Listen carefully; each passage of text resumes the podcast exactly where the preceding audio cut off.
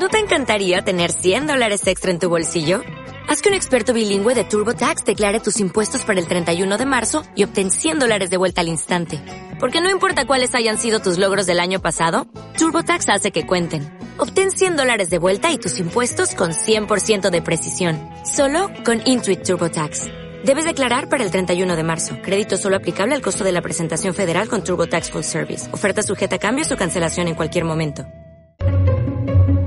Estás escuchando Onda Aragonesa, la emisora que te enseña a dominar el mundo.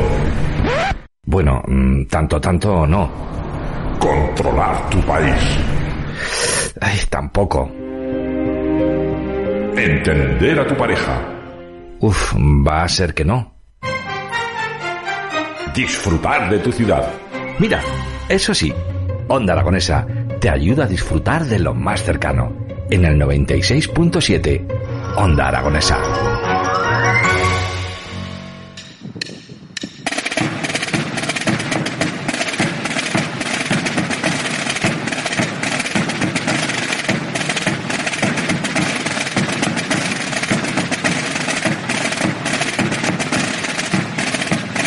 12 y 30 minutos de la tarde y continuamos en las mañanas de Onda Aragonesa y comenzamos con la Semana Santa de Zaragoza aquí en Onda Aragonesa con Gerardo Martínez. Muy buenos días. Hola Jimmy, buenos días, ¿qué tal estás? ¿Preparado para, para ver qué hay esta semana?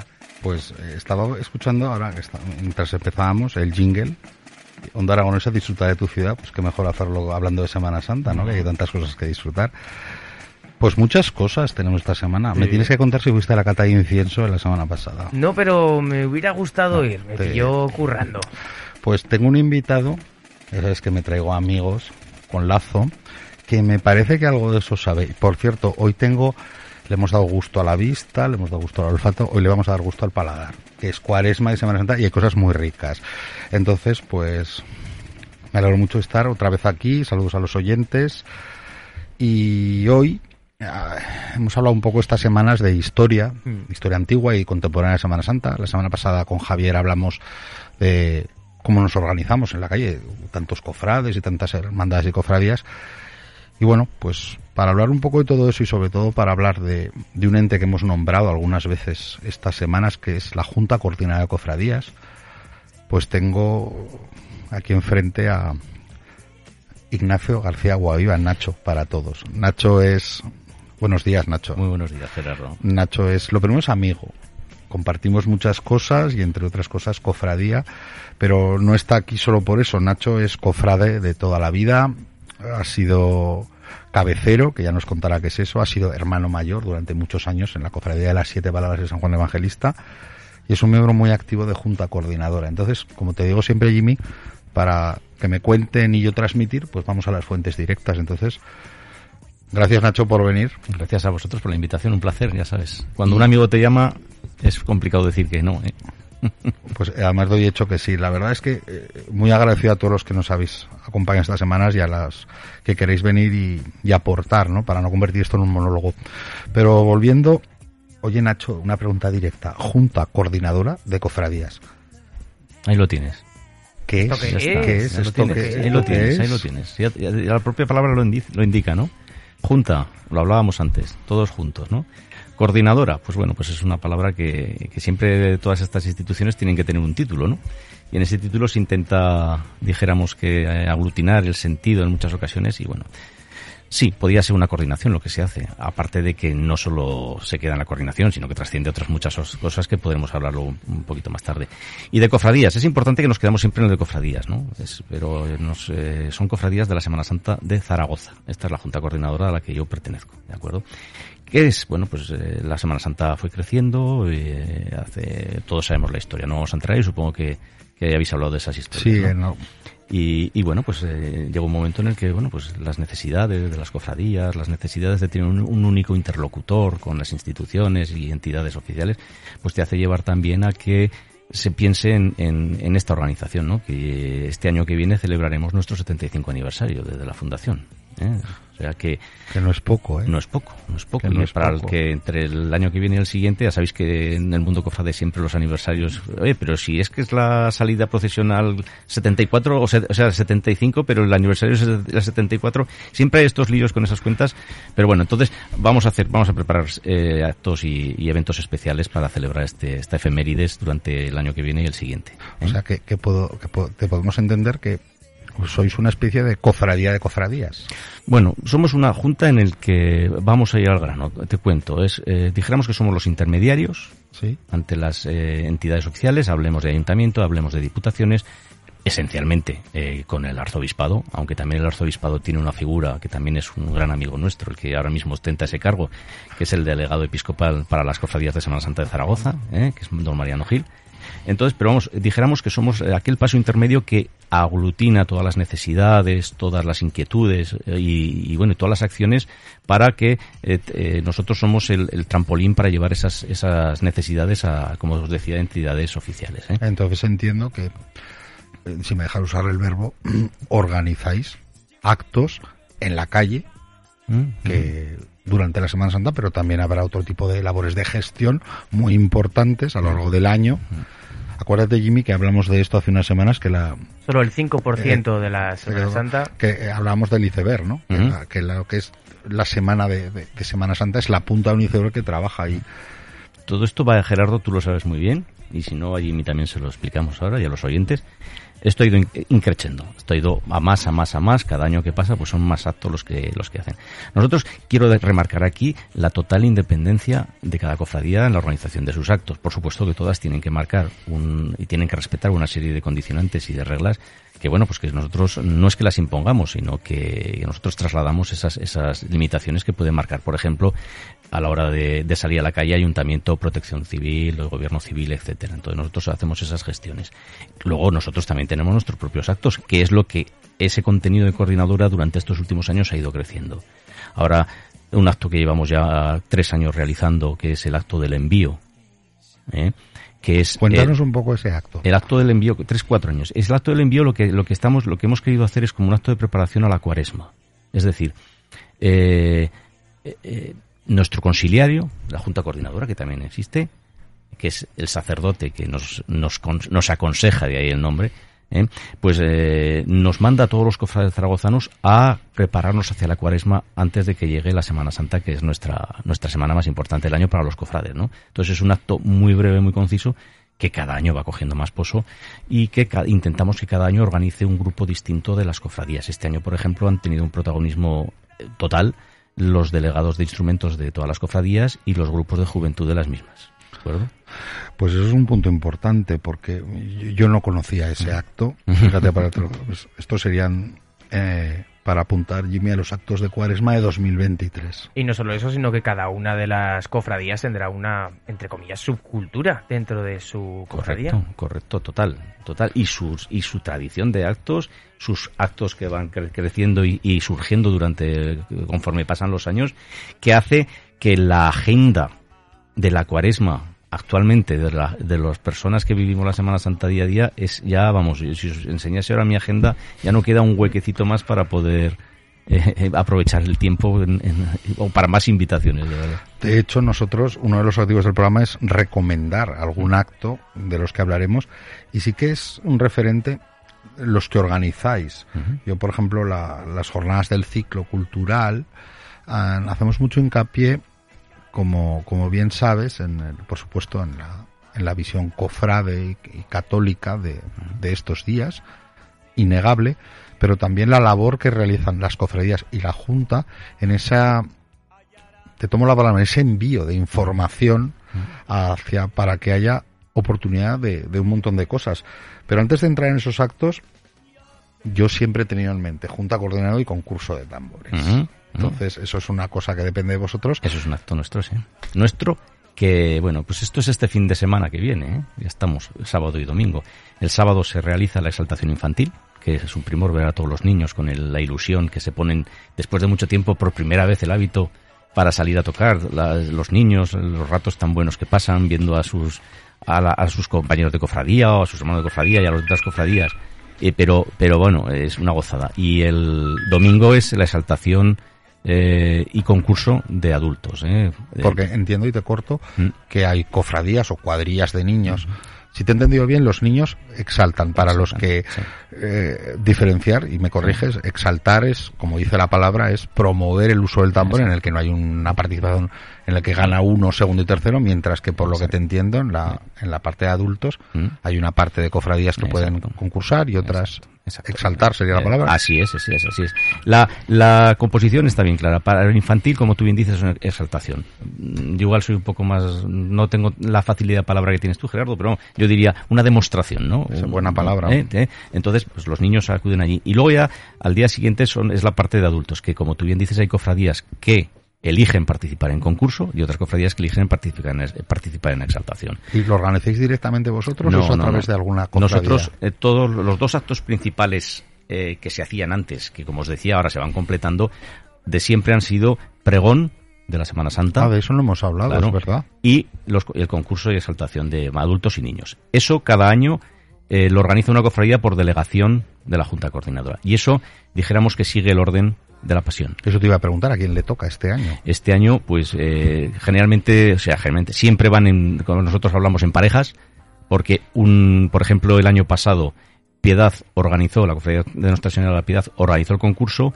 y la Cofradía del Descendimiento y la Lágrimas de Nuestra Señora organizó pregón. Y este año que es, perdón, la siguiente en el orden de la Pasión o la anterior. Es la anterior, claro. La anterior. Van en orden, en, orden sería Descendimiento y después Piedad.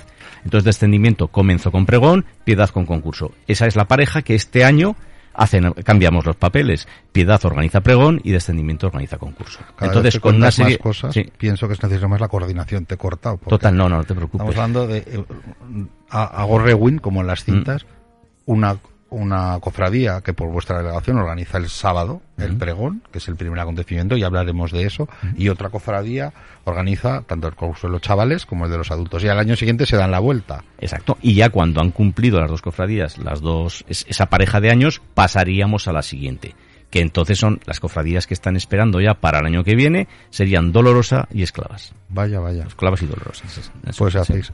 Y fuera de la Semana Santa, fuera del pregón, fuera de, un día de febrero, un día de noviembre, Junta Coordinadora pues hace un papel burocrático. Hace, nosotros tenemos varias asambleas con la, la asamblea no es nada más que ni más ni menos que la reunión de todos los hermanos mayores de cada una de las cofradías, ¿eh? en la que existe el presidente de la asamblea, que por estatutos el presidente de la asamblea es siempre el hermano mayor actual de la hermandad de la sangre de Cristo y la Junta Coordinadora y ahí se tratan, bueno, nosotros tenemos nuestras distinciones, nosotros tenemos nuestra fiesta de coordinadora que es en la festividad de Cristo Rey, nosotros hacemos, bueno, pues eh, todo el tema de promoción, tenemos nuestra comisión de cultura, nuestra comisión de comunicación, luego también elaboramos el informe anual de todas las obras sociales que las cofradías realizan durante el año, que hacemos un informe global para mantener, dijéramos así entre comillas, el anonimato de qué cofradía ha hecho cuál. Entonces presentamos números globales porque consideramos que el Evangelio dice bien de que lo que haga tu mano derecha que no lo sepa la tu mano izquierda, pero yo pienso que en estos tiempos es muy importante saber eh, realmente la labor que realiza durante todo el año la Semana Santa de Zaragoza. Ese es el objetivo del programa porque la verdad es que los que tenemos la fortuna, y digo la fortuna de estar metidos en el mundo cofrade desde hace muchos años, podemos conocer una parte, nunca el todo. Yo, estos programas que llevo, soy el primero que aprende de todos los que venís aquí y de vuestra generosidad, de las cosas, pero lo que decíamos el primer día, la, Semana Santa de Zaragoza es sin duda el segundo fuente de ingresos de la ciudad después de la semana del Pilar y más después de estos años que tenemos. Todos los actos que la que ayuden y eso es el objetivo de este programa, de un pasito para promocionar, pues a, pues eso estamos. Y te voy a, no tienes prisa, ¿no? Te, voy a secuestrar, porque claro, Jimmy, ya sabes que hablamos siempre de actos de cuaresma, de mm. what is new, que dicen los ingleses, que es lo nuevo que estamos aquí. Entonces, yo tenía destacados para esta semana un par de actos. Ya sabéis que intentamos siempre dar una imagen poliédrica de que cualquier persona desde un punto de vista cultural o gastronómico que hablaremos esta semana se pueda acercar a la Semana Santa, porque uno de los recuerdos que, que nuestra generación Nacho tiene es acercarte a la Semana Santa a través de algo. Tú te vas acercando a la Semana Santa a través de, pues de la hermandad a la que perteneces, o del tambor, o de cualquier hecho que te hace poco a poco ir entrando. Entonces yo, ya que te tengo aquí, Nacho, Sí, lo que necesites. Háblame de ese ciclo cultural que ya citamos la semana pasada, que creo hablar de memoria estuvo el descendimiento y antes otra cofradía, pero esta semana, para esta, para hoy, 21, si no me equivoco, tenemos la segunda jornada del ciclo cultural. Lo tenemos muy cerquita, Onda Aragonesa, sabéis que está en el Caracol, el ciclo cultural es en el ámbito cultural del corte inglés de, Independencia, mm. que siempre nos han tratado muy bien, a los, amigos del corte inglés, a los cofrades. Y hoy teníamos apuntado aquí el acto de la cofradía del Eceomo y el acto de la cofradía de la Eucaristía, institución de la Eucaristía, que curiosamente cumple 75 años. Los dos. La colaboración con el, con el ámbito cultural del corte inglés viene siendo desde hace muchísimos años. Eh, siempre ha sido la tradición de realizar tres jornadas en tres semanas eh, durante la cuaresma, una jornada cada, cada semana, en la que en cada jornada hay dos ponencias, dos charlas, dos acciones que, que, bueno, dependiendo de los calendarios, sobre todo de efemérides, de cofradías o actos relevantes, pues ese es el programa que va cambiando, ¿no? Una de las novedades que, bueno, novedades que tuvimos que hacer el año pasado por la dichosa pandemia fue que el ámbito cultural estaba cerrado al público y lo que hicimos fue empezar la emisión en directo por YouTube, nuestro canal de YouTube de este, de este acto. ¿Continuáis con eso? Hemos continuado porque hemos visto que, que, bueno, el aforo de la sala son 92 personas, si no recuerdo mal. Bueno, y el otro día, eh, nada más terminarle el, la segunda charla, ya estábamos rozando los 900, las 900 conexiones en directo de la charla. Entonces, eh, claro, eh, tenemos una, nuestro altavoz es muchísimo más potente con este, con este formato, ¿no? Y además, otra de las cosas que hemos ganado con esto es que se van a quedar grabadas las charlas. Claro. Que antes no las teníamos, ¿vale? Entonces, el, la semana pasada fue el quinto centenario de, la, Hermandad de San Joaquín. De la Dolorosa vino después, pero es el quinto. ¿eh? Y la segunda eh, ponencia fue el concurso del orden de participación, el sorteo, perdón, del orden de participación del concurso. Hoy tenemos dos efemérides más, que es el 75 aniversario de la Cofradía de Elección, una cofradía muy, muy querida por el barrio de, de La Raval, por el Altabás, y el 75 aniversario también de otra de las cofradías señeras de la, de la Semana Santa de Zaragoza, que es la cofradía de la institución de la Sagrada Eucaristía o la Eucaristía, o la cena, como lo conocemos. Y, que, y que nos, ahora que te tengo a ti, porque sí, que hemos nombrado, en, gracias por la corrección, porque hay que rectificar. Hablábamos del 500 años de Dolorosa, cuando no es así, es de la Orden de San Joaquín. pero bueno, ahora que te tengo a ti, ¿cuál es el objetivo de una charla de, de, Porque a mí me parece un tema muy interesante. Pensar que hay una persona que hablar de los, o varias personas del 75 aniversario de lo que él conoce. Claro, exactamente. Es una transmisión constante de información y de cultura, cofrade y de la ciudad. Estamos hablando de, por ejemplo, en el caso de la Dolorosa, de una hermandad que los que manejamos, nos manejamos en el mundo de la Semana Santa, sabemos que se, se generó, se generó se creó a raíz de la peste, de la pandemia de peste que hubo. En 1522. Exactamente, del gremio de comerciantes. Entonces, eh, ellos prometieron, hicieron la promesa de que si eh, desde, desde arriba, desde el cielo, eh, actuaban para que se cesase la, la, pandemia o la, o la, peste, pues entonces pues que se generaría esa, esa, esa hermandad que con cambios, refundaciones y todo, pues acaba en lo que es en nuestros días la hermandad de la Dolorosa, ¿de acuerdo? Entonces, estas charlas son una, una, una pues, pues el transmitir esa información que siempre, aunque llevemos mucho tiempo metido en la Semana Santa, para nosotros hay cosas nuevas. Pues imagínate para la gente de a pie que no, que no lo sabe. Entonces aprovechamos para presentaciones de atributos nuevos, presentaciones de pasos, eh, actividades especiales. Entonces, pues... Eh, Tiene muy buena pinta. Sí. Y ya que te tengo, os invito a que asistáis porque ya os comenté que yo estuve en la exposición y os la recomendamos la exposición que hay en la Reserva de Socorro del 75 aniversario de la cena de la institución de la Sagrada Eucaristía. La, nombro con todo respeto, pero con el nombre popular que conocemos en Zaragoza, y es muy bonita. Entonces, tener la oportunidad de conocer. Si quieres, escuchamos un poco de esa música, un momento, y seguimos hablando de algún acto más para esta semana, ¿vale?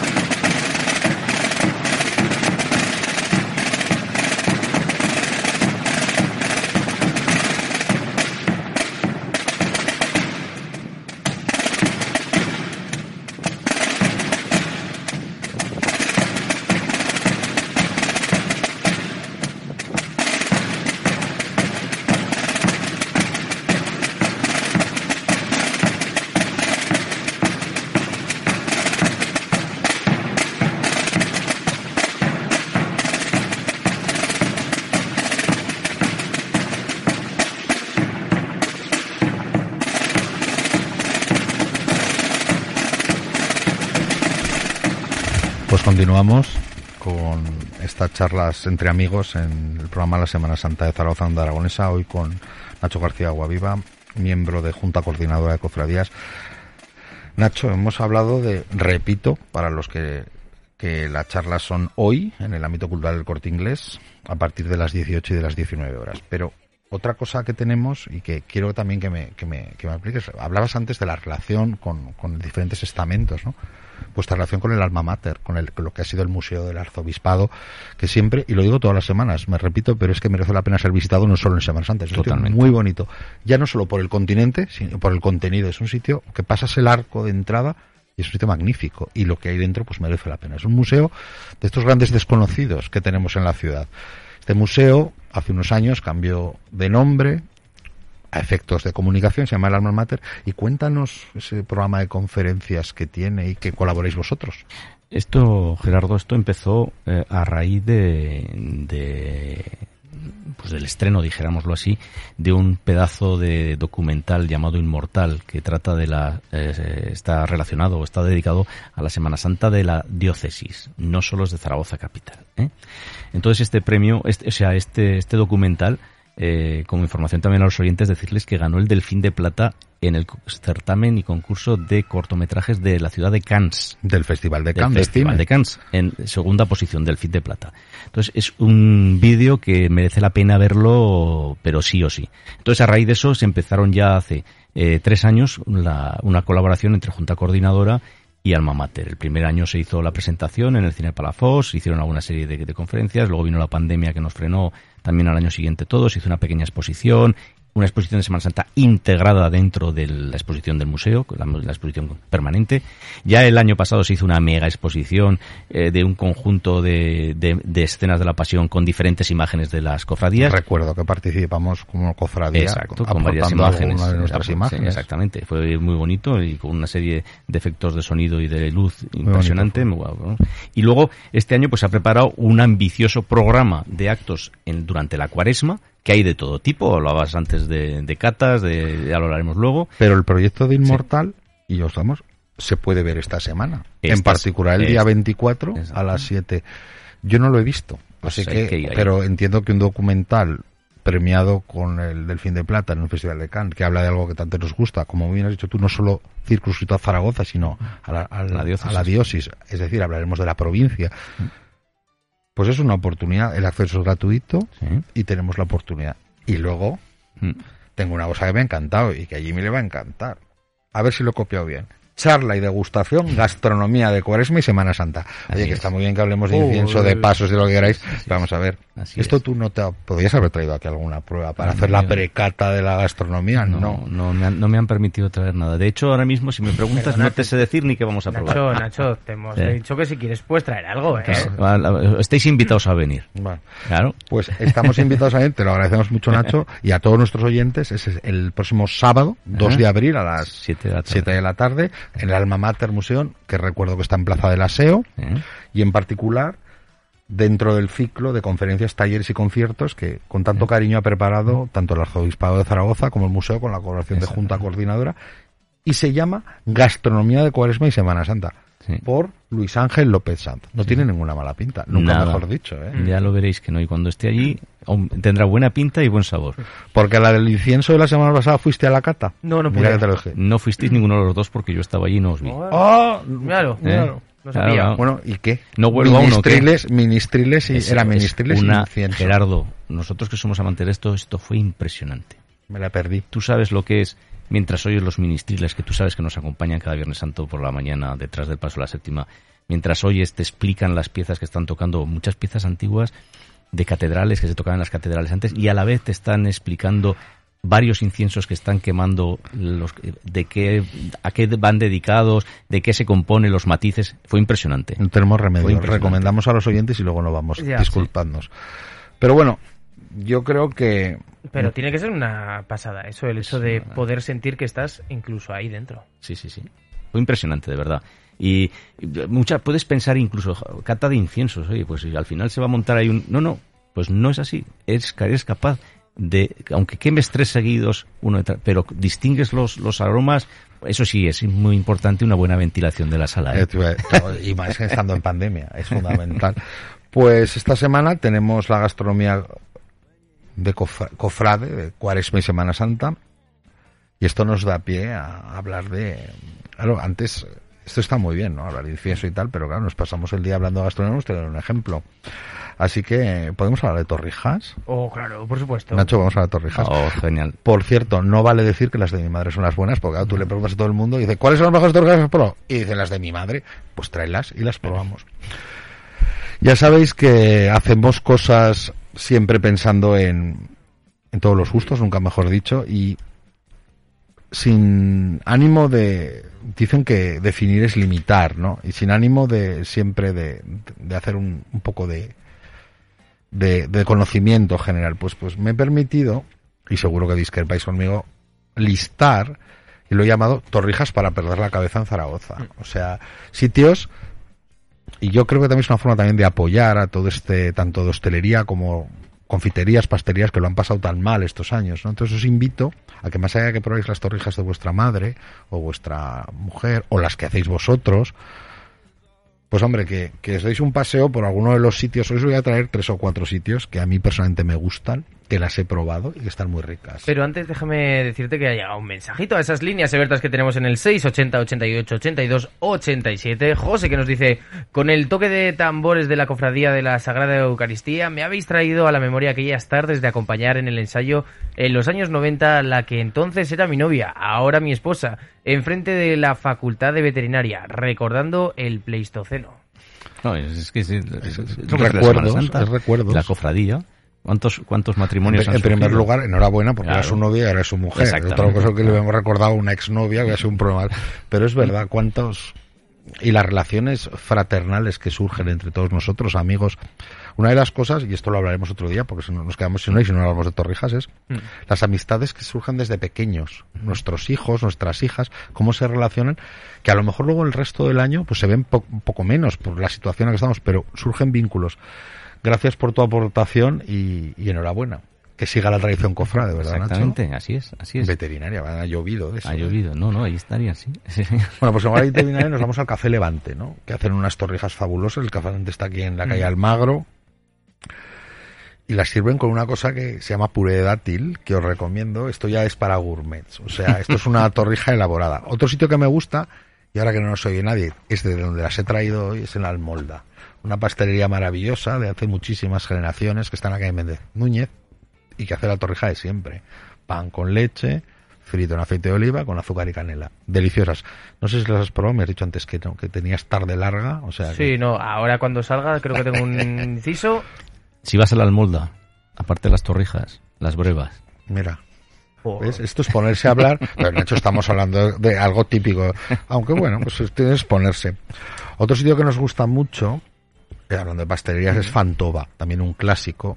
Además, os invito a que, además de que visitéis Fantova, justo en el escaparate de enfrente, como es tradicional, donde antes estaba Pellegrini Tardío, que ahora es una óptica, Si, no me equivoco, hay una maravillosa exposición de más de 600 figuras, cofrades, de todas las cofradías de Zaragoza, que ya está, que es una maravilla ver toda la esquina entre en, la calle San Jorge. San Jorge, con, efectivamente, con, Don, Jaime. enfrente. O sea, os podéis coger unas magníficas torrejas en Fantova y luego comeroslas enfrente viendo la exposición. Es una cosa muy chula para niños, porque se ven todas las cofradías, y es la exposición desde un hermano de la columna, y que, pues, tengo por aquí su nombre, porque esas son las cosas que me gusta citar. Cuando lo encuentre, lo citaré.